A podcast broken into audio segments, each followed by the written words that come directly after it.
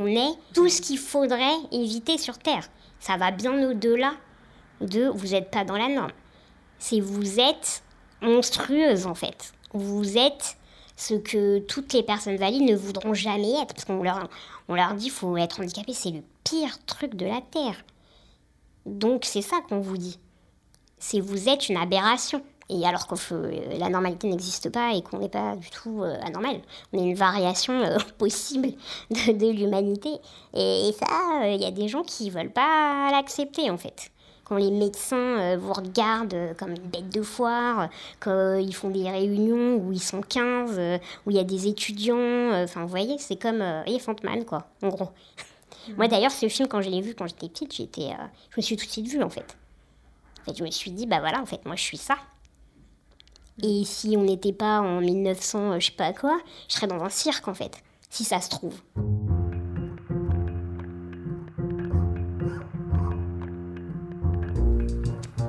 Le plus souvent dans l'histoire, Anonyme était une femme.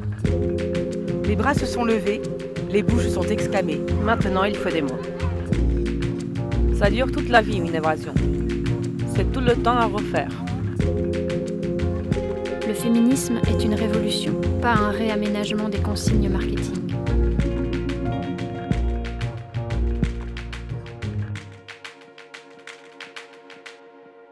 Un podcast à soi de Charlotte Bien-Aimée, épisode 19 Féminisme et handicap, les corps indociles. On me demande souvent pourquoi j'ai choisi de faire de la radio. Longtemps, j'évitais la question, ne sachant pas trop quoi répondre. Mais depuis quelque temps, il me semble que j'ai trouvé une histoire qui me plaît. Je parle de ma grand-mère malvoyante, qui, à défaut de pouvoir écrire sa vie, l'a racontée sur des cassettes audio qu'elle nous offrait tous les ans. Mes petits-enfants ont une grand-mère un peu bidaroïde, qui aime la solitude, qui aime le silence, et qui ajoute à cela de ne plus y voir. Je l'ai enregistré en 2007. C'était l'un de mes premiers documentaires. Il s'appelait Mémé Radio. Moi, je crois que c'est plutôt dans la cassette de maman ou une petite chanson. J'ai chanté une petite chanson. Je l'ai chantée faux comme d'habitude. Ah bah tant pis. Elle est sur la cassette. Quand ma mère me l'a chantée, elle disait Dors dans ton berceau, petite Adèle, comme l'oiselet s'endort dans son nid. Je ne vous cache pas mon émotion en le réécoutant ces jours-ci, alors que je préparais cet épisode consacré aux luttes des femmes handicapées. Je me suis souvenu de tout ce que nous avions construit pour elles un Scrabble géant, des cartes postales immenses, et puis bien sûr des cassettes audio que nous fabriquions à notre tour. Désolée, mais c'est pas encore au point. Bon, on va essayer de faire mieux cette fois-ci. Hein. Alors, à toi, Charlotte. J'aimais la façon dont ses mains caressaient nos visages, nos cheveux et nos nouveaux vêtements. Aujourd'hui, je me plais à dire que c'est elle qui m'a transmis le goût du son, des voix, mais aussi des silences. Parce que ma grand-mère a toujours préféré le calme de sa maison au bavardage de voisinage. Alors, lorsqu'elle est devenue presque aveugle, à 50 ans, elle s'est encore plus réfugiée dans son intérieur, entre ses grosses loupes et ses appareils à cassette. Elle n'a jamais trop aimé utiliser sa canne blanche, elle n'a pas souhaité apprendre le braille. Ou peut-être était-ce mon grand-père qui lui avait soufflé ce refus? En tout cas, j'ai le souvenir d'elle, dehors, accrochée au bras de son mari, qui la dirigeait comme si le monde extérieur allait l'engloutir, comme s'il fallait la protéger de tout, comme si, en perdant la vue, elle perdait une part d'elle-même. Son histoire a résonné avec toutes celles des femmes que j'ai rencontrées, dont les luttes articulent féminisme et défense des personnes handicapées. Comme Muriel, 50 ans, cadre dans la fonction publique. Muriel a vécu de très longues années sans savoir qu'elle était autiste Asperger, une forme d'autisme sans déficience intellectuelle et avec chez elle une particularité sensorielle, l'absence totale de repères dans l'espace qui l'oblige à dessiner sur des petits cartons le plan des pièces de sa maison. Pour Muriel, l'absence de diagnostic a été d'autant plus lourde de conséquences qu'elle a grandi dans un milieu assez violent, aux côtés de parents peu en amour pour leurs enfants. J'étais très lente dans la compréhension de ce qui m'environnait. Avait beaucoup d'informations, entre les informations visuelles, sonores, les consignes, les apprentissages. Je pouvais arriver à, réaliser des choses qui pouvaient paraître euh, un peu compliquées et en même temps être incapable de réaliser des choses qui pouvaient paraître plutôt simples. Donc on me taxait souvent de fainéantise, de mauvaise volonté, voire de provocation déguisée. Et j'ai l'impression de jamais avoir été crue. Je me sentais un peu dans le brouillard. J'étais loin, euh, euh, ma grande sœur courait partout, faisait plein de choses, et moi j'étais accroupie euh, sur le, petit espace vert devant notre HLM, et j'observais les petites fourmis. Et c'était peut-être les seules avec qui je sympathisais d'ailleurs. Donc j'avais vraiment l'impression que là je faisais communauté, enfin, avec, avec, des, avec des êtres vivants. Puis après il y avait l'école, où alors là j'étais encore plus dans le brouillard, parce qu'il y avait encore plus de monde, encore plus de consignes, et encore plus de codes. Alors là, euh, j'ai pas compris grand-chose. Je comprenais pas les centres d'intérêt des autres enfants que je trouvais très, très inutiles.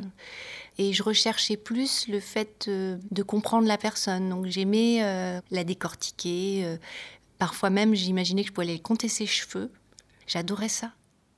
Chaque fois que j'arrivais vraiment à avoir une véritable communication avec un autre enfant, je me sentais intérieurement en pleine plénitude. J'avais l'impression euh, enfin d'accéder euh, à l'humanité, enfin, que ça y est, je faisais partie des humains. Il m'arrivait de me mettre à côté de la personne dans la même posture physique en me disant que peut-être le fait d'avoir été comme ça, avec les pieds comme ça, les bras comme ça, c'est ça qui avait fonctionné. Et il se passait rien. Donc là, il y avait du rejet. Et ces moments-là étaient du profond désespoir. Je ne m'identifiais pas aux humains je pensais que j'étais plutôt euh, un, peu un hibou, quoi. J'imitais un petit peu ce, qui était, ce que faisaient des filles, comme ce que pouvaient faire des garçons, même vestimentairement. Hein. Et puis euh, la question de l'identité, euh, elle s'est posée beaucoup plus tard, donc je dirais fin de mhm. collège, je pense, où là j'ai commencé à comprendre qu'il était temps de se positionner en tant que comme une fille. C'est là où j'ai voulu commencer à me maquiller. J'ai compris qu'on était d'un côté, on était de l'autre. Il n'y avait pas d'autres opportunités possibles. Et c'est très codé quand même. Hein. C'est-à-dire que, attention, il y a des choses qui vont ensemble, d'autres pas ensemble. Moi, je comprenais rien du tout. Mais euh, je sentais bien que si je voulais partir de chez moi euh, et être à peu près acceptée, parce que je me disais, mais comment je vais m'en sortir toute seule il fallait absolument que j'appartienne à une caste, en fait. Donc, euh, les codes, c'était cela. Donc, je savais que pour être potablement accepté, il fallait que je fasse l'effort. Il fallait être comme ça, c'est comme ça. Je pense que la motivation, elle a été plus liée au désir de quitter la cellule familiale qu'un vrai besoin intérieur. D'ailleurs, enfin, au jour d'aujourd'hui, mais si je suis une femme, je, ne vois toujours pas l'intérêt de vouloir absolument, à tout craint, se ranger dans une classification précise. Ça, je comprends toujours pas.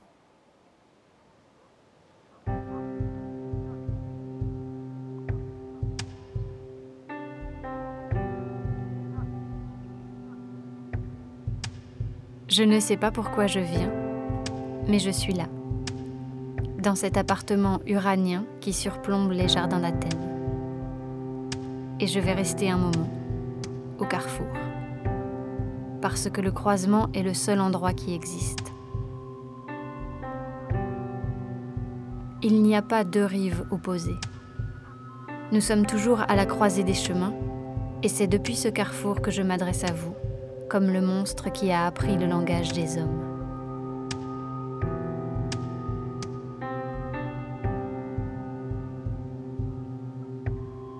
Paul B. Preciado, un appartement sur Uranus.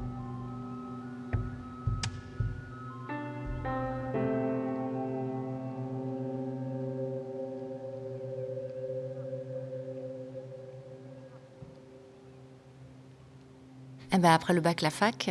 Bon, je travaillais en même temps, mais sur des petits boulots alimentaires, on va dire. Donc c'était dans des hôtels ou dans la, restauration, sur les marchés. Donc la pause café, ça c'était pour moi le moment le plus compliqué parce que les interactions étaient. On, retournait au, collège, quoi, et au primaire, là. C'est-à-dire qu'on était sur des, futilités dans les échanges. C'est euh, bonjour, ça va déjà. Euh, le, ça va, en fait, c'est pas une question. On s'intéresse pas à savoir comment va la personne. Et puis après, les gens racontaient souvent ce qu'ils avaient fait le week-end ou tout ça, mais c'est pas très. Ça, C'est pas un échange, c'est un, prétexte à dire qu'on travaille ensemble, je pense, à faire communauté en parlant de rien. Et ça, pour moi, c'était insupportable. Donc j'avais une sensation physique. J'avais l'impression que mes bras se rallongeaient et touchaient le sol. Et donc je ressentais un profond malaise intérieur, malaise intérieur en me disant, mais qu'est-ce que je vais bien pouvoir dire? J'ai le souvenir d'avoir fréquenté beaucoup les toilettes pour m'échapper euh, des moments de convivialité, on va dire. Euh, donc forcément, on me disait souvent que j'étais un peu bizarre. Ça m'a été reproché de ne pas faire assez collectif, alors que j'étais profondément collective. Au contraire. Euh, j'étais très attachée à l'équité des tâches, que les collègues n'aient pas plus de travail, enfin, mais ça n'était pas visible et donc il y avait du rejet. En fait, il faut rendre visibles les choses. Ça, c'est, j'ai appris ça. Je me le suis dit souvent. euh, il doit exister un livre secret en fait où tout est, il y a tous les codes. Il faudra que j'apprenne tous les codes par cœur pour arriver à me faire comprendre et à comprendre aussi. Mais j'ai pas trouvé le livre. hein. J'avais l'impression d'épuiser beaucoup plus d'énergie à essayer de m'adapter à la situation qu'à travailler réellement. J'avais peur, je me disais, mais comment je vais m'en sortir dans la vie? Comment je vais vivre dans ce monde, quoi, qui est, qui est beaucoup trop compliqué pour moi? Je me suis beaucoup documentée, savoir s'il existait des sociétés euh, qui étaient plus simples. Petit à petit, au fur et à mesure de l'expérience professionnelle, j'ai app- appris un peu plus les codes professionnels pour me fondre un peu plus dans la masse, savoir m'habiller euh, de façon euh, qui est autorisée, on va dire, ou qui permet de passer sans qu'on pointe du doigt. Donc j'ai toujours essayé de copier. Alors mon objectif, c'était d'être invisible, qu'on ne voit pas mes difficultés. Pour, pour exister, ça peut paraître troublant, hein, mais euh, on peut imaginer que se rendre invisible, du coup, on n'existe plus. Bah si, moi, c'est c'est pour exister.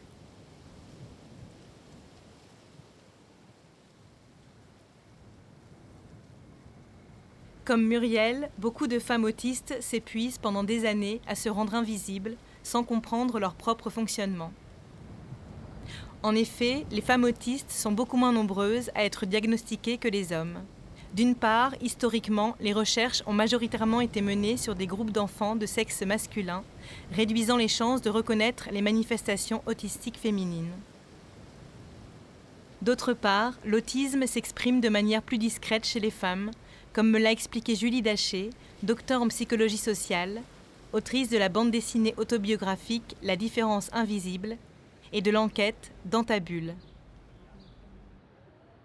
Les formes subtiles de l'autisme déjà globalement sont très très mal connues. Et en plus chez les femmes, on part quasiment du principe qu'il ne peut pas exister de femmes autistes. Hein, dans la représentation euh, chez les médecins et même euh, dans, la représentation populaire, etc., quand on voit dans les séries ou autres, ce sont des hommes. Donc c'est en plus souvent des hommes qui ont la trentaine, euh, une coupe au bol, une chemise boutonnée jusqu'au cou, enfin vraiment le, stéréotype. Mais les femmes autistes, elles, n'existent nulle part en fait. Et on se rend compte aujourd'hui, la recherche commence vraiment à s'emparer de cette question, que l'autisme se présente de façon plus subtile chez les femmes. C'est beaucoup plus discret, c'est beaucoup plus intériorisé, tandis que chez les garçons, euh, il y a une atypie qui est plus prononcée. Donc forcément, que ce soit les parents euh, ou les enseignants ou les médecins ou autres, vont mettre le doigt plus facilement sur les particularités euh, des garçons. Donc les critères diagnostiques tels qu'ils existent actuellement ne sont pas du tout, du tout adaptés aux spécificités des femmes autistes, qui, entre autres, ont de meilleures compétences de communication que leurs homologues euh, masculins, qui vont avoir des intérêts spécifiques, donc les passions des personnes autistes, euh, plus socialement acceptables. Par exemple, pour caricaturer un petit peu, là où un garçon va se prendre de passion pour les plans de métro, euh, une fille va se prendre de passion pour les chevaux, donc ça suscitera moins euh, euh, la curiosité et l'étonnement de, de son entourage. Et euh, elles vont aussi, depuis toute petite, euh, imiter, adopter ce qu'on appelle la stratégie du caméléon, c'est-à-dire qu'elles vont observer leur père quasiment avec la minutie d'une anthropologue et les imiter. La gestuelle, euh, les, tics de, langage. Et ça, l'idée, c'est vraiment euh, d'essayer euh, bah, de faire comme les autres, de se fondre dans la masse pour ne pas être trop exclu. Euh, Alors, à quel prix hein, C'est ça aussi, parce que c'est beaucoup de fatigue, beaucoup d'anxiété, ça devient jamais naturel. On finit par créer un faux self, cette espèce de masque qu'on met sur son visage dès qu'on sort de, chez soi pour sembler adapté, entre guillemets. Donc voilà, et donc forcément, ce sont des femmes, quand elles arrivent chez le psychiatre ou autre, si on ne connaît pas bien la question de l'autisme au féminin, on va leur rironner Alors, en disant, mais voyons, enfin, euh, vous ressemblez pas à Rainman, euh, vous, souriez, a priori vous me regardez dans les yeux, il n'y a aucune raison pour que vous soyez autiste. Mais en fait, c'est la partie émergée de l'iceberg qu'on donne à voir. Il faut vraiment prendre le temps de creuser et de- d'essayer d'analyser les stratégies que la personne elle a mises en place depuis toujours. Je pense que c'est euh, notamment lié à la socialisation euh, genrée. Euh, on attend des petites filles qu'elles soient sociables, avenantes, chaleureuses, etc. On, les pousse à socialiser plus que les, petits garçons. Et forcément, les petites filles autistes n'échappent pas à la règle et c'est pour ça qu'elles développent de meilleures compétences de communication notamment. donc forcément, entre ça et l'inadaptation des critères diagnostiques, on a toute une population, donc en l'occurrence les femmes, qui vont passer entre les mailles du filet diagnostique.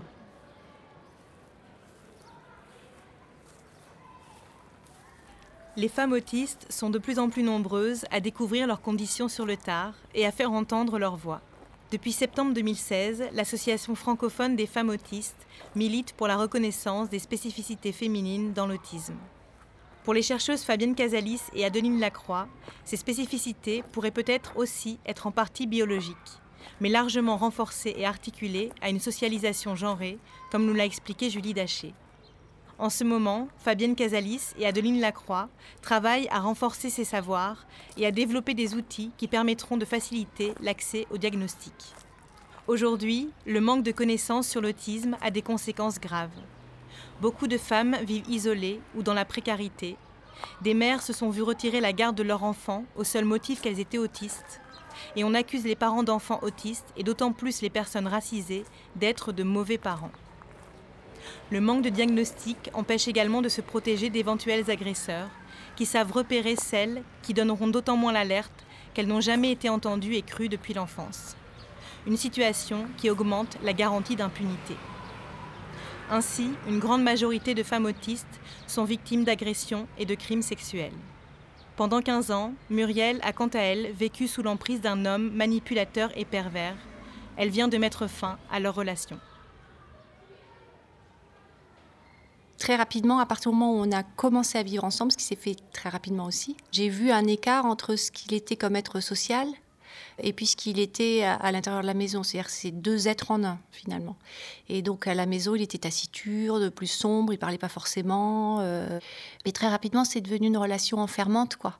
Puis j'avais l'impression d'être assignée à résidence. Tout a été mis en place, qu'on a eu un enfant très vite, tout était mis en place pour que je m'occupe des tâches ménagères et de la maison.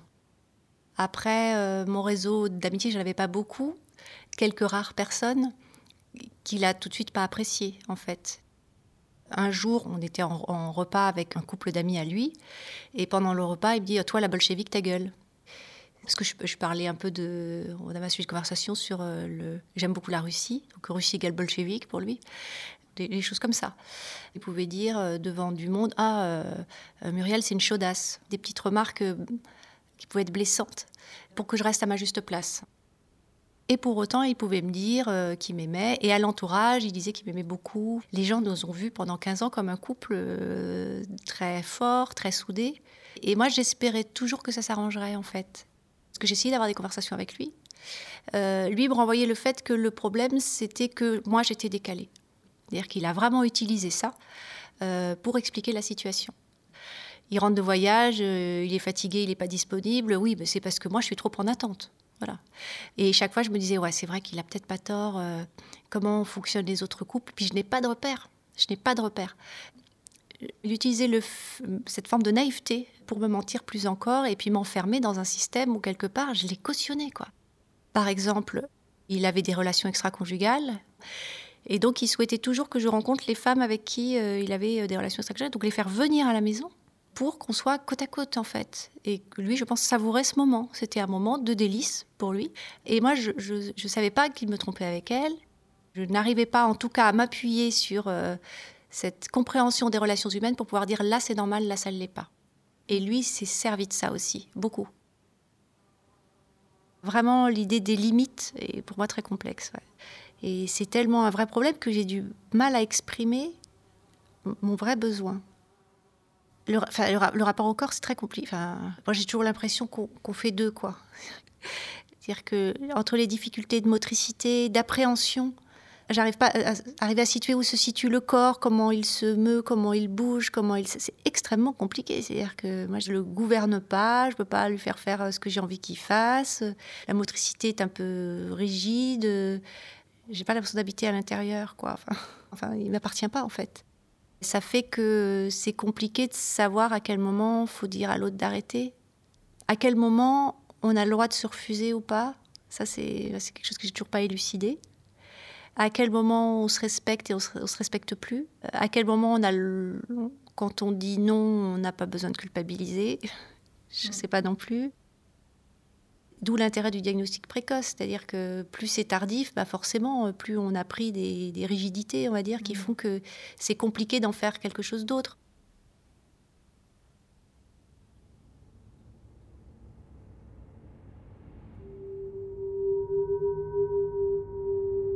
De quoi ai-je besoin en ce monde?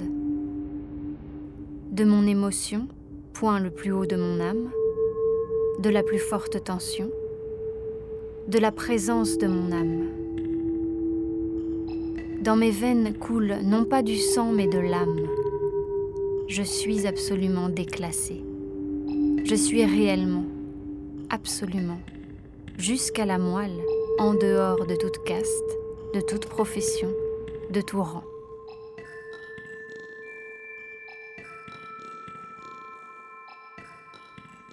Derrière l'empereur, il y a des empereurs. Derrière les miséreux, des misérables. Derrière moi, le vide.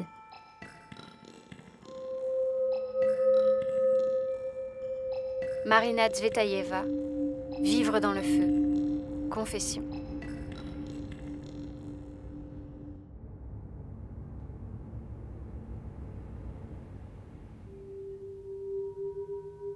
Les gens maîtrisant pas, ne connaissant pas suffisamment euh, le sujet de l'autisme, j'ai pas été diagnostiquée. J'ai été diagnostiquée qu'à l'âge de 43 ans.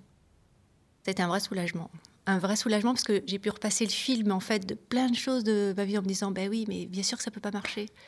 Donc c'est plus la peine que je m'épuise bêtement. Donc j'ai arrêté de m'épuiser à faire certaines choses qui, qui, sont impossibles en fait que je n'arrive pas à faire. Et mon niveau de fatigue a, beaucoup baissé à partir de ce moment-là. Et j'ai commencé à m'accepter un petit peu plus comme j'étais, à, renouer un peu avec euh, un truc profond euh, pour prendre un peu plus soin de moi. En milieu professionnel, euh, j'ai commencé tout juste à en parler il y a deux ans. Vraiment, c'est relativement frais, on va dire. Je ne l'ai pas du tout dit au début, hein, surtout pas. Il y a beaucoup de représentations négatives hein, autour de l'autisme. Donc, euh, je, fais attention à ne pas être trop écorchée. C'est ambivalent, mais je ne veux pas rendre visible quelque chose. Et en même temps, ce serait important de le rendre visible. Parce que c'est comme ça qu'on progresse aussi dans les mentalités pour changer les choses. Mais en même temps, je ne peux pas à ce point-là m'exposer non plus. Et puis aussi le risque, parce que c'est quand même celui-là, c'est d'être regardé sous l'angle de ses difficultés et non pas de ses points de force. Hein. Très récemment, ça m'est arrivé en milieu professionnel que j'ai un problème d'aménagement, c'est-à-dire qu'il y a une signalétique spécifique, des petites étiquettes adhésives hein, qui sont posées pour que je puisse faire des déplacements basiques. Ça fait un an et demi là que ça se cherche, c'est toujours pas posé. c'est comme si j'étais en fauteuil roulant, j'avais deux roues sur quatre. Hein tout est regardé sous l'angle de ma déficience. C'est-à-dire, l'idée, c'est pas de dire, ben, pour, fonctionner, il faut adapter, quoi. Ben là, non, c'est elle dysfonctionne, donc on aménage. Ça, c'est pas normal. C'est, pour moi, ça, c'est extrêmement choquant, c'est pas respectueux. Euh, donc, c'est un vrai combat, c'est un combat tout le temps. Hein. Et si jamais, par exemple, j'ai des périodes où j'ai des surcharges de travail, je suis à temps partiel à 80%, parfois on me donne une quantité de travail qui est celle d'un 100%.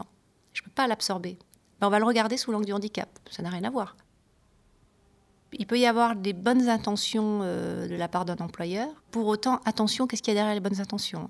C'est comment on regarde la personne. Euh, la compassion, quoi. Enfin, j'ai pas besoin de compassion, euh, j'ai juste besoin d'aménagement. C'est pas la même chose, la compassion et l'aménagement. J'ai besoin d'aménagement technique, par exemple. C'est basique. Après, des fois, il y a des réflexes. Hein, je vois, il y, a des gens qui, veulent porter mon, cartable. limite de la pitié ou par exemple des choses que j'entends souvent que je trouve assez incroyables c'est oh, qu'est-ce que tu es courageuse pourquoi ils disent pas ça à quelqu'un qui est en situation de handicap? Pourquoi tu es courageuse? Non, je suis pas courageuse. C'est une forme de jugement. Hein. Alors certes, c'est positif, mais, mais c'est troublant. Pourquoi est-ce qu'on me qualifierait de quelqu'un qui serait un être particulièrement courageux?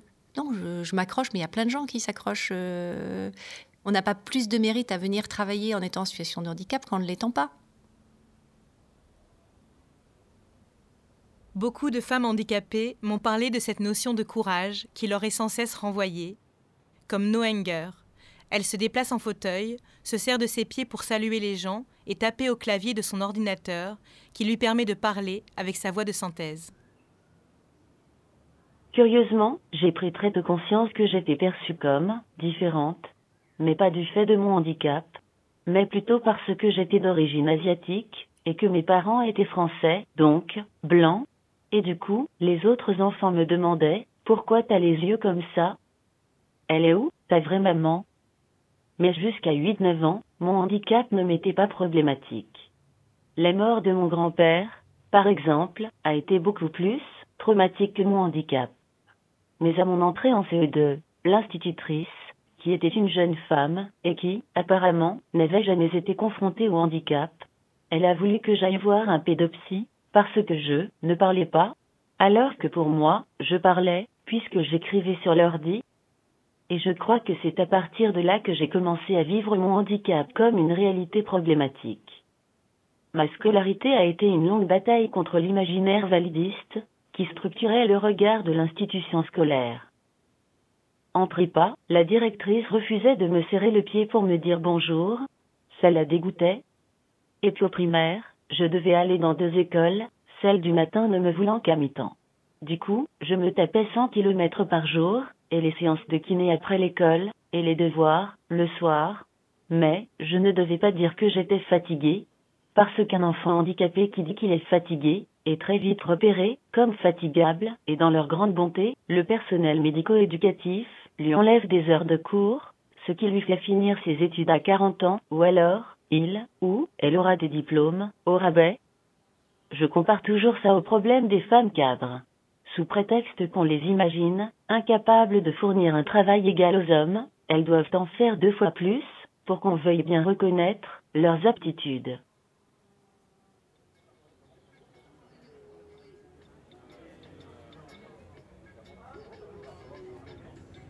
Je continue ma route et me dirige vers mon bar préféré. Tu viens avec moi. Terrasse, café, cigarette. La fumée s'élève en volute, doucement, et danse au-dessus de nos verres, au milieu de nos mots, parmi nos sourires entendus, entre notre complicité et notre tendresse. Mon corps est semblable à tous les autres. Il fume, il boit, il rit, il sourit, il discute, comme le tien, comme tant d'autres. Il est à sa place. Mais déjà, des regards et des mots jugent et jaugent maintenant mon corps. Corps que l'on n'attend pas en ce lieu. Je suis un corps inattendu, que l'on scrute et passe à la question.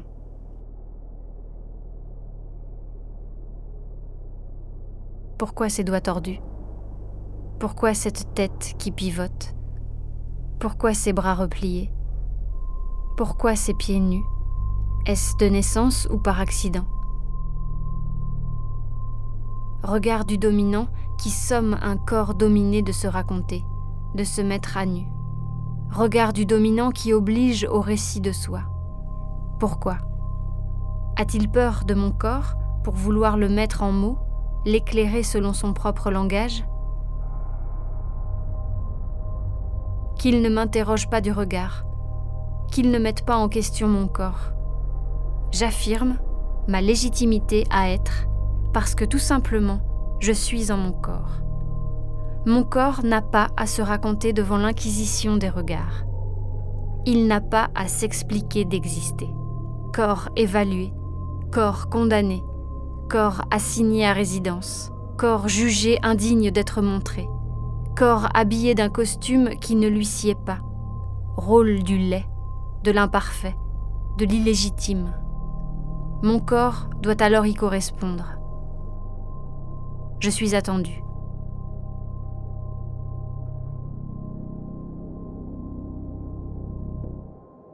No anger à mon geste défendant.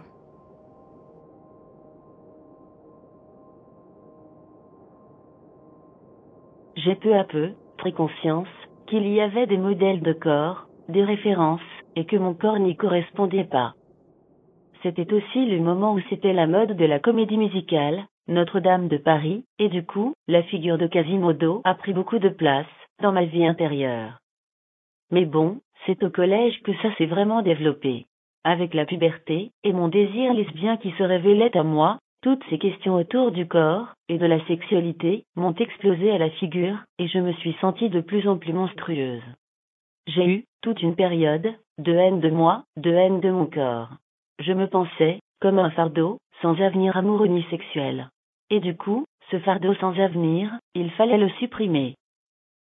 Je ne suis jamais passé à l'acte, mais ça me hantait. Et puis, quand il n'y a aucune représentation positive autour de toi, et même, aucune représentation tout court, tu peux difficilement te projeter dans un avenir radieux. À l'époque, dans les années 2000, il y avait peu de personnages lesbiens qui ne mouraient pas à la fin du film, et tous les personnages handicapés, représentés à l'écran, étaient dépressifs, et pour ce qui était des lesbiennes handicapées, là, c'était trop demandé.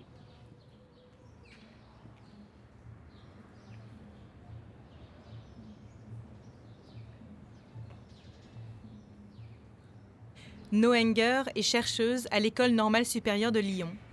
Elle termine une thèse sur le rôle de la nudité et du vêtement dans la contestation politique. Elle écrit aussi des textes passionnants qu'elle publie sur son blog À mon geste défendant, essai de théorisation alternative sur le handicap physique. Elle y dénonce entre autres les représentations stéréotypées des corps handicapés, comme le fait aussi l'avocate Elisa Rojas. C'est en écrivant une lettre critiquant le Téléthon dans le courrier des lecteurs de Télérama qu'elle s'est lancée dans le militantisme. J'ai jamais supporté le Téléthon. Et puis un jour, je me suis dit, mais euh, c'est inadmissible ce truc. Euh, je crois que c'était l'interview d'une jeune femme handicapée, justement, par Sophie Davant, qui m'a paru absolument mais ahurissante de bêtises, en fait. Vraiment. Elle s'étonnait de tout en fait, alors qu'il n'y avait rien d'étonnant dans ce qu'elle disait. Et à un moment, la jeune fille disait même qu'elle euh, elle avait dû euh, soit changer d'école, soit arrêter sa scolarité pour des problèmes euh, d'accessibilité, d'organisation. La préoccupation de la présentatrice, elle a zappé totalement en fait, alors que là, elle est en train de décrire quelque chose de concret sur lequel on peut avancer, se battre, etc. Qui ça l'intéressait pas. Le truc qui lui paraissait ahurissant, c'était qu'elle aime danser et aller en boîte. Alors que c'était une jeune femme d'une vingtaine d'années. Où est le truc étonnant là-dedans Je ne comprends pas. Donc là, en fait, je me suis dit, c'est pas possible. Il faut, il faut faire quelque chose. Ces représentations, elles ont un but, en réalité. Ce but, c'est de maintenir le système d'oppression en place et de justifier les politiques publiques mises en œuvre. Donc quand on vous présente comme un misérable, le but, c'est de justifier une politique publique à base de charité et à base de solutions excluantes. Quand on vous présente comme un héros, c'est pour vous dire tout n'est question que de volonté individuelle, donc pas besoin d'intervenir pour vous. Soit vous avez de la volonté, soit vous en avez pas, démerdez-vous. Donc on ne fera rien pour vous aider en fait. Là où il faudrait. Ces conséquences, c'est qu'on nous déshumanise. Les conséquences, c'est que les personnes handicapées ne sont pas représentées telles qu'elles sont en fait, c'est-à-dire humaine, ni euh, héroïque, ni misérable. Tout le monde est, entre les deux, on peut réaliser des choses évidemment. Ça ne rend pas pour autant génial, mais ça peut néanmoins être des choses intéressantes. Euh, et on peut aussi échouer, et on a le droit d'échouer. Et ça, c'est très important, parce que quand on ne vous donne pas ce droit-là, ben ça, ça, a des conséquences psychologiques également euh, très très graves en fait.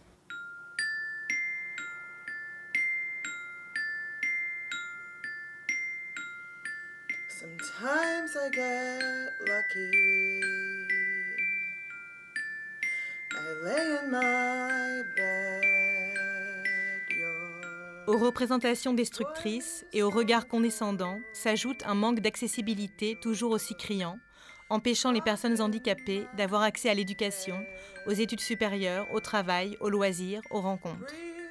Le rejet du handicap est aussi lié à une politique capitaliste, la place du travail étant essentielle dans nos sociétés et basée sur des capacités corporelles valides. Un corps handicapé ne peut pas bien travailler, il n'est pas productif, il n'est donc pas utile. Ce sont là les conséquences d'une société validiste qui définit le corps valide comme une norme à atteindre et hiérarchise les corps en fonction de cette norme, comme me l'a expliqué Charlotte Puiseux, docteur en philosophie. Le handicap, il est très très fortement rattachée à la mort. Enfin, une personne, plus elle est handicapée, plus elle est presque morte en fait. Une vie handicapée euh, vaut moins qu'une vie valide. Et voilà, que plus une personne handicapée est handicapée, moins sa vie vaut la peine d'être vécue. C'est vraiment quelque chose qui est récurrent. Enfin, par exemple les campagnes de sécurité routière et des choses comme ça, ou le handicap, enfin le, fait qu'une personne valide devienne handicapée, c'est vraiment synonyme de, de, voilà, de fin de vie en fait pour elle. Quoi. La société entière est fabriquée sur cet euh, étalon du corps valide. Un corps, il doit être valide, il doit pouvoir marcher, voir, sentir, penser, courir. C'est toujours un idéal présenté voilà, comme euh, le graal ultime à atteindre qui est garant du bonheur, euh, d'une vie heureuse, etc. Et à l'inverse, ben, plus on s'en éloigne et plus on est malheureux, enfin censé être malheureux. Et voilà, donc du coup, ben, par opposition, hein, ceux qui s'en éloignent, ils se voient rejetés de la société. La médecine établit une sorte de tableau de ce qu'un corps doit pouvoir faire ou ne pas faire et doit être capable de faire pour être valide. Et par définition, bah, s'il n'est pas capable de le faire, il est handicapé. Et quand on est handicapé, on doit être rééduqué, on doit être soigné, très très important, parce que c'est pas envisageable de vivre comme ça et d'avoir une vie euh, heureuse comme ça. Donc euh, le but ultime du modèle médical, c'est de rendre les corps handicapés le plus valides possible. Du coup, la France reste encore très attachée à ces institutions spécialisées, qui sont euh, voilà, des ghettos pour personnes handicapées. Cette idée que les personnes voilà, différentes de la norme doivent être parquées dans des endroits où elles ne dérangent pas, où on peut s'occuper d'elles, les prendre en charge, etc. De façon à leur ôter aussi toute euh, autonomie euh, et toute possibilité ouais, d'inclusion dans la société en général. Quoi. Enfin voilà, on peut, enfin, les personnes qui défendent ces institutions vont trouver tout un tas d'arguments, notamment économiques, etc., mais qui en fait si on réfléchit et qu'on cherche un peu, sont pas forcément tenables, mais économiquement, euh, c'est pas forcément les institutions qui coûtent le moins cher. C'est plus un choix de société en fait. La lutte pour mettre fin aux institutions est l'une des principales revendications du collectif Lutte et Handicap pour l'égalité et l'émancipation, le CLÉ, créé en 2016 par des personnes handicapées en non-mixité. Elisa Rojas en fait partie. Elle a vécu en institution jusqu'à ses 8 ans avant de demander à ses parents de rejoindre un établissement ordinaire. Je n'ai jamais compris ce qu'on faisait là, ce que je faisais là, ce qu'on faisait là. Ça m'a tout de suite semblé évident que quelque chose n'allait pas. On était tous là en dehors de la société. Je savais qu'il existait des écoles où il y avait des enfants qui n'étaient pas handicapés. Je comprenais pas pourquoi nous on n'était pas avec eux en fait. Et puis euh, le fonctionnement, enfin ce qu'on vivait me paraissait totalement aberrant. Il semblait qu'il euh, fallait sortir, mais à tout prix, de cet endroit. C'est un milieu qui fonctionne en vase clos, qui est très malaisant et qui notamment euh, favorise les abus en tout genre de pouvoir, euh, voilà, les violences de toutes sortes, notamment les violences sexuelles également. Il y a de la violence entre les personnes elles-mêmes handicapées, puisqu'il y a des hiérarchies qui se font et puis tout le monde est là, euh, je veux dire, quand il n'y a pas de circulation d'autres personnes, quand vous êtes coupé un peu du monde, et vous le sentez, vous le savez, c'est ça que les gens ne comprennent pas. Si vous croyez que les personnes ne s'en rendent pas compte, quel que soit le, type de handicap, vous vous trompez. Elles savent très bien qu'il y a un souci. Et donc du coup, ça rend euh, agressif, ça rend violent, euh, parce qu'on veut respirer en fait et on peut pas. c'est comme si l'air était vicié quoi. De l'autre côté, euh, il y a les encadrants également, euh, ben, qui sont en situation quand même de pouvoir vis-à-vis des personnes concernées. Et euh, bah, il y, a des gens très bien, mais il y a des gens qui en profitent aussi. C'est pas du tout un lieu de protection. C'est un lieu de mise en danger. Et c'est d'ailleurs ce que dit l'ONU à la France, puisque la rapporteuse spéciale qui a fait un rapport sur la visite de la France, elle a dit il n'y a pas de bons établissements ça n'existe pas. Donc il ne s'agit pas d'introduire de la bienveillance pour euh, transformer ce qui se passe dans les établissements. Il s'agit de raisonner autrement. On n'a pas à réunir les personnes handicapées entre elles parce qu'elles sont handicapées. Et il est faux de croire qu'on ne répond à leurs besoins que à travers un système comme celui-là. Il suffirait d'organiser les choses différemment. Il y a des aides humaines, il y a des aides techniques, il y a plein de choses aujourd'hui. On est dans un monde où il y a de la technologie, etc. Euh, il est parfaitement faux de prétendre qu'on ne pourrait pas répondre aux besoins des personnes handicapées de façon autre. C'est ce qu'on demande. L'ONU demande la fermeture des établissements, demande un moratoire sur euh, les nouvelles entrées. L'ONU demande de développer des services externes, externalisés, de proximité.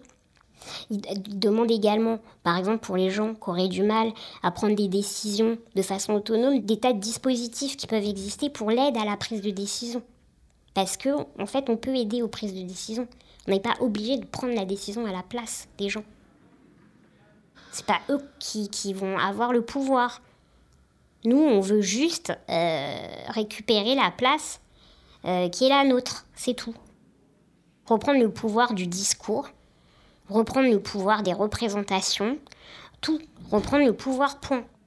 Reprendre le pouvoir qu'on nous a enlevé. Donc juste le récupérer pour pouvoir exister comme on veut et sans être dominé. Juste faut qu'ils acceptent que c'est pas eux qui commandent en fait. I'm tired of all the well-meaning non-cripples determining what I can and cannot do to form my life and my future. Get out of our way. Le combat d'Elisa Rojas et du Clé s'inscrit dans le prolongement des luttes menées par des activistes anglo-saxons au cours des années 70 et 80.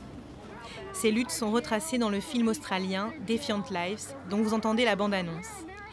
Elles font partie prenante d'un tournant militant essentiel mené dès les années 60 par des étudiantes et des étudiants handicapés qui ont créé le mouvement pour la vie autonome. C'est l'apparition du modèle social, comme me l'a expliqué Charlotte Puiseux. C'est l'idée que, euh, que en fait, le handicap est créé socialement.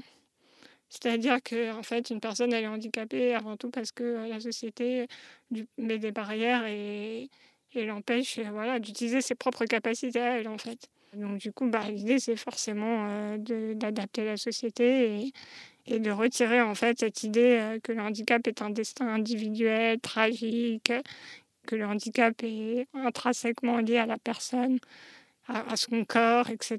C'est déconstruire tout ça. Et voilà, expliquer que bah, le corps des individus, il est ce qu'il est et, que c'est à la société de s'adapter pour euh, justement euh, s'adapter aux capacités de chaque individu.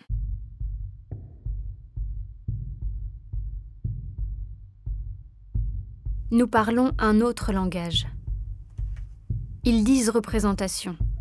Nous disons expérimentation. Ils disent identité. Nous disons multitude. Ils disent maîtriser la banlieue. Nous disons métisser la ville. Ils disent capital humain. Nous disons alliance multi-espèces. Ils disent pouvoir. Nous disons puissance. Ils disent homme, femme, blanc, noir, humain, animal, homosexuel, hétérosexuel, Israël-Palestine. Nous disons, tu sais bien que ton appareil de production de vérité ne marche plus.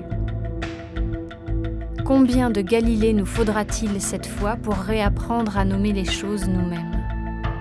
Nous voulons une citoyenneté totale, définie par le partage des techniques, des fluides, des semences, de l'eau, des savoirs. Ils disent la nouvelle guerre propre se fera avec des drones. Nous voulons faire l'amour avec les drones. Notre insurrection est la paix, l'affect total. Ils disent crise, nous disons révolution.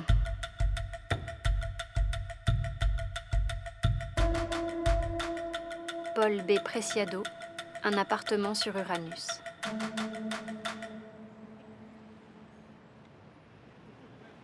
Au fil de son parcours militant et personnel, Elisa Rojas a aussi été amenée à penser l'articulation entre féminisme et lutte pour les droits des personnes handicapées.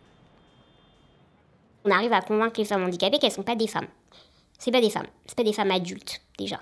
On vous infantilise constamment, par exemple, alors même que vous avez dépassé euh, les 18 ans.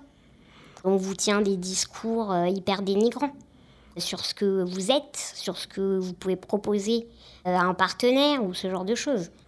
les femmes sont considérées comme asexuées quand elles sont handicapées. Donc on vous explique que non, en fait, vous, vous êtes hors catégorie. Pas belle, pas désirable, pas sensuelle, personne ne voudra de vous, et si quelqu'un veut de vous, c'est super chelou. Ça veut dire qu'il est bizarre, ça veut dire qu'il y a de la perversion chez cette personne, ou alors c'est un saint, en fait. Au début, vous y croyez, en fait. Vous vous dites, bah oui, c'est vrai. C'est exactement, c'est ça. Donc comment je vais faire? Donc ça va être horrible. Surtout les hommes valides, là, il y a une double volonté de vous écraser. Donc ils vous écrasent parce que c'est des hommes, et ils vous écrasent parce que c'est des hommes valides, en fait. Et que vous, vous êtes rien. Et ils vous rappellent constamment que sur l'échelle de la bonne meuf, vous êtes au niveau 150. D'accord? Donc ça, ils vous le disent tout le temps. Surtout quand en plus, vous leur plaisez. Là, ils, vont vous le dire en fait.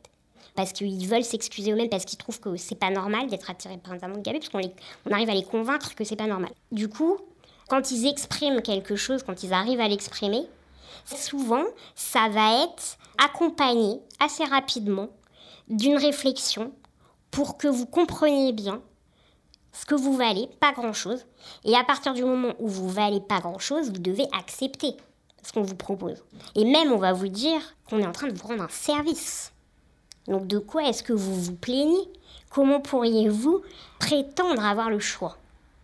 Alors que vous n'avez pas le choix C'est ça le discours de certains hommes valides. Et ça, bah, moi personnellement, euh, mais je pense que je suis pas la seule femme handicapée euh, à trouver ça euh, abject. Et ils, passent plus en fait. Ils ont c'est fini. Moi, je, n'accepte pas ça. Surtout, j'ai compris que euh, c'était pas les hommes déjà qui décidaient qui est une femme et qui est pas une femme. ça, c'est très important à savoir. Et, franchement, une fois que vous avez compris ça, quand même, ça libère tellement que c'est bon. j'ai là, déjà, ça ouvre euh, toutes les possibilités, quoi. Et j'ai compris aussi que c'était pas la société qui disait est-ce que je suis une femme ou est-ce que je suis pas une femme? C'est à moi de dire si je suis une femme. Et il se trouve que oui.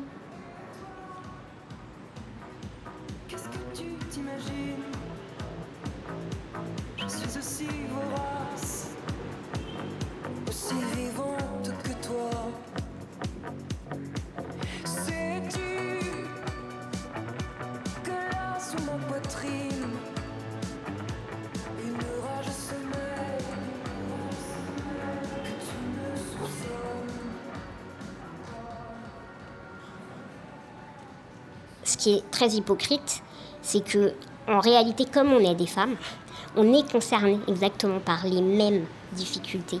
Euh, par exemple, si on prend les violences sexuelles, ben, on est concerné et même plus concerné que la moyenne, ça qui est quand même assez incroyable. Mais comme euh, on nous dit que mais non, et vous ça vous concerne pas, du coup tout ça devient tellement improbable. Si vous parlez de ça, on va vous dire mais c'est pas possible en fait. C'est pas possible pour toi. Euh, de toute façon, fais tout pour vous protéger. C'est l'argument qui revient tout, le temps. T'as été protégé. Comment c'est possible? Et tout, tout ce discours nous empêche de dire ce qui a pu euh, se passer. Et ça, c'est très grave. Déjà, le fait qu'on vous dise pas, vous êtes des femmes, vous êtes concernées par tout ça, eh ben vous êtes la proie idéale. Le temps que vous réalisez ce qui s'est passé, le handicap, ça rend évidemment potentiellement plus difficile la reconnaissance euh, du danger et la défense. Mais il y a aussi tout un contexte qui est créé pour favoriser, pour vous transformer en proie. Notre vulnérabilité, elle n'est pas inhérente au fait qu'on soit des femmes ou qu'on soit handicapé. Elle est aussi construite en fait. On nous met dans des situations qui favorisent tout ça. Et ça, c'est pas acceptable en fait. Toutes les luttes, elles m'ont toujours intéressée. J'ai d'une famille très politisée, donc euh, le féminisme, évidemment, ça m'a toujours intéressée. Sauf que, il y a des trucs où je me sentais pas concernée. Déjà, il y a des termes qui m'ont toujours semblé trop prétentieux pour moi. Donc, je me disais, les vraies féministes, elles sont pas comme moi. elles passent pas leur vie euh, à essayer d'améliorer leur maquillage ou leur coiffure ou voilà. Je suis trop intéressée par la mode et par des choses qui sont considérées comme aliénantes. Et ce que je comprends? Mais après, je me suis, oui, j'ai réalisé aussi que, en fait, c'est pas ça qui vous empêche d'être féministe. En fait, c'est pas, c'est pas la couleur du rouge à lèvres qu'on mesure euh, votre pensée euh, féministe, quoi. En réfléchissant à tout ça, je me suis dit, mais pourquoi je le fais finalement? Est-ce que je le fais comme certaines femmes qui le subissent parce que voilà, ou est-ce que je le fais parce que j'aime bien, parce que ça me correspond? Et je pense que c'est parce que ça me correspond. Et puis en plus, le maquillage, c'est un jeu pour moi. Et c'est une façon de reprendre le contrôle de son image. En tant que femme handicapée, on est tellement, en fait, dévalorisée, tellement exclue de la séduction, de tout ce qui est euh, attractivité, quoi. Sans cesse, on vous dépossède de cette image. Donc le maquillage, c'est un moyen de se redessiner. Parce que, en fait, il faut constamment rappeler dans l'espace public bah, que vous êtes sexué. Ça ne fonctionnait pas à mon sens, parce que c'est-à-dire en fait moi je, faisais tout ce qu'il fallait, mais j'avais l'impression que, euh, que bah, ça suffisait pas pour, pour, que, pour faire de Donc je comprenais pas du tout, parce que du coup je me disais mais c'est incompréhensible, je fais tout ce qu'il faut. Et, et après j'ai compris que c'était le handicap en fait qui empêchait les gens de, euh, voilà, de me reconnaître euh, dans mon genre et tout. Donc là j'ai compris que c'était pas mon maquillage qui était très bien, mais c'était... Et du coup il y a eu un moment où il y avait peut-être un peu une surenchère sur ces trucs-là. Mm. Parce que euh, je me disais, bah, si j'ai ça, si j'ai ça, si j'ai ça, peut-être qu'enfin ça va fonctionner. Et en fait, une fois que j'ai compris que ça n'avait rien à voir, je me suis euh, un peu accordé plus de liberté par rapport à ça. Au sens où vraiment, si j'ai pas envie de me maquiller, je peux le faire aussi. Ça me pose aucun problème en fait. Mm. Mais c'est simplement que j'aime bien.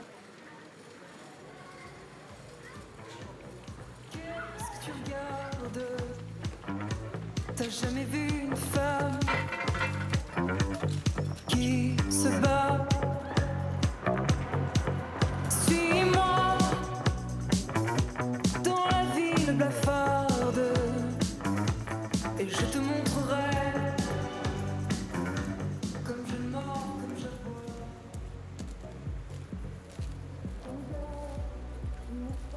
Les commémorations les plus belles sont celles que célèbrent les révolutions invisibles. Les transformations sans date de commencement ni de caducité. Qui célèbre l'herbe quand elle pousse? Le ciel changeant de couleur. Qui célèbre la lecture d'un livre? L'apprentissage d'un nouveau geste. Qui célèbre le dernier instant de bonheur avant une mort subite? Il faut oublier les anniversaires.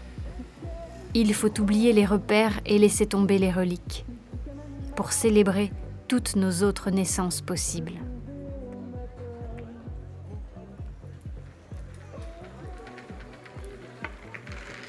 Pour Noenger, la nouvelle naissance s'est effectuée grâce à ses travaux universitaires, à la découverte de l'art et du militantisme féministe et queer. En troisième, ma prof de français m'a fait découvrir Camus, l'étranger, et Camus dit que, de toute façon, tout est absurde, et que du coup, c'est à nous de construire du sens. Dans notre existence, on est libre de donner du sens, là où, au préalable, on n'en trouve pas. Ensuite, les cours de philo, en terminale, m'ont permis d'accéder à une seconde étape de réconciliation avec mon corps. Ça m'a fait prendre conscience que mon corps était loin d'être mon tombeau, que mon corps, c'était ce qui faisait mon rapport au monde. Et enfin, mon entrée en féminisme m'a permis de comprendre de choses importantes. Déjà, en discutant avec les copines, je me suis rendu compte qu'elles avaient toutes ressenti, un jour, la sensation de monstruosité, alors même qu'elles n'étaient pas handicapées. J'ai alors pris conscience que ce n'étaient pas les corps les responsables, mais le regard et les normes. Un corps n'est pas, en lui-même, monstrueux. Du coup, ça ne relève plus de la responsabilité individuelle, mais de la responsabilité collective. C'est donc une question sociale et politique. C'est à cette époque que, dans les soirées et autres événements publics, je me suis mise à porter un chapeau feutre, une cravate, des boucles d'oreilles et du vernis. Ce style vestimentaire, jouant avec l'idée d'androgynie, comportait deux avantages primordiaux. En plus de me permettre d'explorer une identité de genre, j'avais remarqué que le regard se portait alors moins sur mon fauteuil roulant que sur mon chapeau. Cela donnait lieu à des échanges plus fluides et légers dans des soirées, alors que, la plupart du temps, mes échanges avec des personnes inconnues étaient alourdis par la viscosité de l'infantilisation, voire la déshumanisation. C'est à cette époque que j'ai découvert la littérature de Monique Wittig. J'avais déjà eu vent de ses textes, notamment de sa très fameuse phrase Les lesbiennes ne sont pas des femmes, phrase que je ne comprenais alors pas, mais qui n'a eu de cesse de m'habiter. Mais un jour, une amie m'a offert le corps lesbien. À sa lecture, j'ai été impressionné par son écriture très anatomique, très sculpturale. J'adorais sa façon de disséquer, chirurgicalement les corps. C'était, pour moi, une réinvention du corps, par le lesbianisme. Ici, le lesbianisme est vu moins comme une orientation sexuelle que comme une identité politique. J'ai effectué peu à peu mon virage queer, qui m'a permis de penser mon identité, avec davantage de fluidité encore. J'ai toujours eu du mal à ressentir ma féminité, le regard validiste désexualisant mon corps, et me reconnaissant rarement en tant que femme. Je n'ai donc jamais ressenti aucun attachement à la féminité, et à ma reconnaissance en tant que femme. En revanche, je crois être viscéralement attachée à mon pronom, elle, qui a été l'objet d'une lutte quasi quotidienne pour me faire reconnaître en tant que telle, depuis l'enfance. Investir l'identité de lesbienne me permettait d'explorer ce hiatus entre mon indifférence à la féminité et mon attachement à mon pronom, elle, et d'autre part, d'affirmer ma sexualité et de me réapproprier mon désir. De corps handicapé, je me suis peu à peu réinventé, encore lesbien. Pour moi, le lesbianisme, ce n'est pas seulement l'idée que mon désir s'oriente uniquement vers des personnes qui s'identifient comme femmes. Pour moi, le lesbianisme, c'est avant tout un mode d'être, une force, une puissance, une fierté, une insoumission, une recréation de soi et des relations, qui échappent à tous les schèmes hétérosexuels.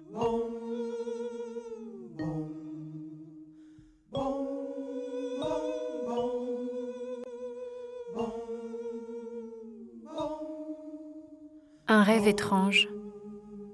Quelque part dans le sommeil, une réminiscence bleue. Mon corps resplendit dans la lumière d'une danse, dans l'éclat du mouvement qu'il effectue. Un corps qui balbutie ses gestes et découvre qu'il peut danser. Il danse. Il est là, sur un linoléum anthracite, à bouger. C'est la première fois, semble-t-il. Il danse ce corps qui n'est pas réduit au silence sur le sol anthracite, accompagné parfois par une femme. Aucune frontière. Les deux corps se parlent dans un langage qu'ils comprennent immédiatement. À vrai dire, ils se complètent à merveille, l'un mouvant ses jambes, l'autre mouvant ses bras. Un corps qui ose, un corps qui s'illumine dans ses imperfections et ses tristesses. Une peau qui s'empourpre en son enthousiasme et en ses joies. Un sang qui coule dans des émotions fluides et libres. Ta danse est belle. Ces mots sont venus caresser l'oreille dans un souffle. On ne sait qu'en faire. On les garde en elle, n'en parle plus. On les oublie. Un jour, ils ressortiront dans la lumière d'un rêve, couverts d'un silence qui se meut à travers des époques. No Anger, Nerga Capior.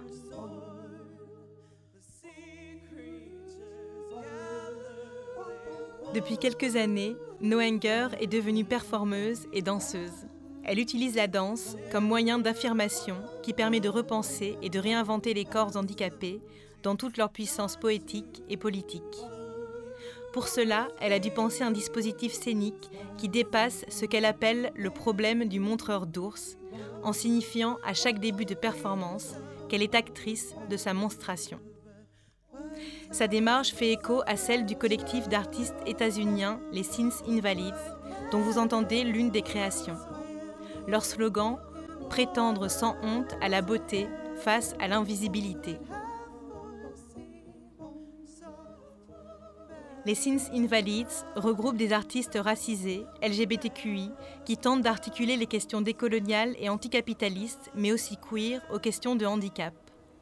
C'est tout l'objet du militantisme et des théories CRIP sur lesquelles Charlotte Puiseux a effectué sa thèse de philosophie. Le CRIP articule d'une part les théories queer, qui ont parfois tendance à oublier les questions de handicap, avec les études sur le handicap qui, elles, mettent parfois de côté les questions féministes, ou à trop se focaliser sur le modèle social, on oublie parfois l'importance des corps, des souffrances physiques réelles. Le CRIP réinterprète donc les concepts queer en les appliquant au handicap. Dans ma thèse, j'ai utilisé quatre euh, notions queer donc, qui m'ont paru pertinentes euh, pour euh, repenser un peu les, enfin, les questions du handicap. Donc c'était le retournement du stigmate. On a, on a assisté aux États-Unis, par exemple, à la Disability Pride, enfin voilà, toutes ces questions de la fierté aussi. Après, euh, il y a la notion que j'ai utilisée de désidentification. Dans le queer, utilisée pour, euh, bah, pour casser en fait les normes de genre. Donc le binarisme masculin-féminin. Souvent, on pensait le féminin et le masculin comme deux parallèles qui se croisaient jamais.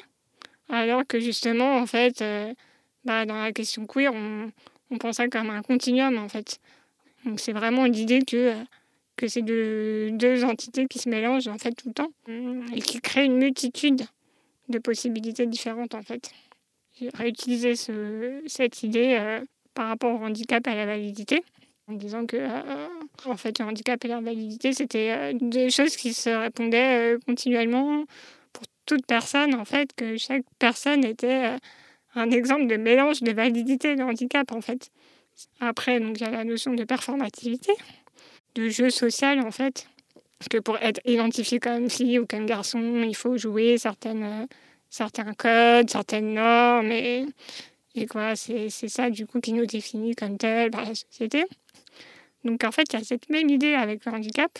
C'est-à-dire qu'en fait, pour être considéré socialement comme euh, comme une personne handicapée ou une personne valide, il faut correspondre à des codes en fait, euh, qui parfois sont totalement joués en fait. C'est-à-dire qu'on euh, le voit surtout par exemple pour les personnes qui ont des handicaps invisibles, qui du coup passent pour des personnes valides et qui du coup sont obligées souvent de surjouer en fait leur handicap ou de, correspondre à d'autres normes du handicap pour pouvoir être considérées comme personnes handicapées parce que leurs propres euh, normes ne sont pas celles que la société attend.